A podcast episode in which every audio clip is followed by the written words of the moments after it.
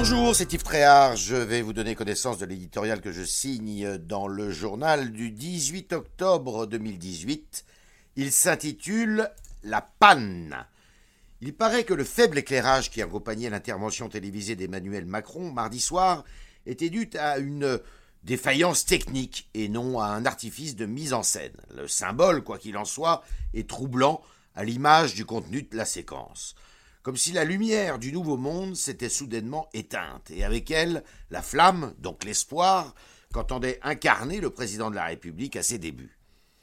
La longue comédie de ce remaniement ministériel, d'abord présenté comme un événement presque anodin avant d'être finalement couronné par une déclaration présidentielle de douze minutes, montre que quelque chose ne tourne plus rond au sommet de l'État.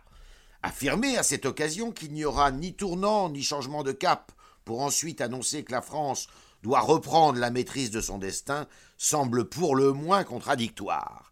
Partager l'impatience des Français qui souhaitent voir leur vie quotidienne s'améliorer tout en leur expliquant que nos institutions sont responsables de la lenteur des transformations relève d'une singulière gymnastique intellectuelle.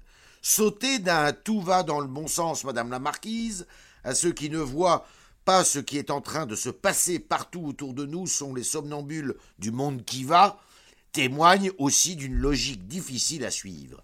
D'un côté, Emmanuel Macron se veut rassurant ou compatissant, il banalise, de l'autre, il s'affiche inquiétant ou tourmenté, il dramatise.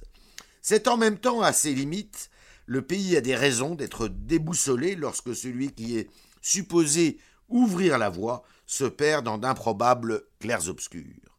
Emmanuel Macron affirme entendre les critiques, mais les écoute-t-il?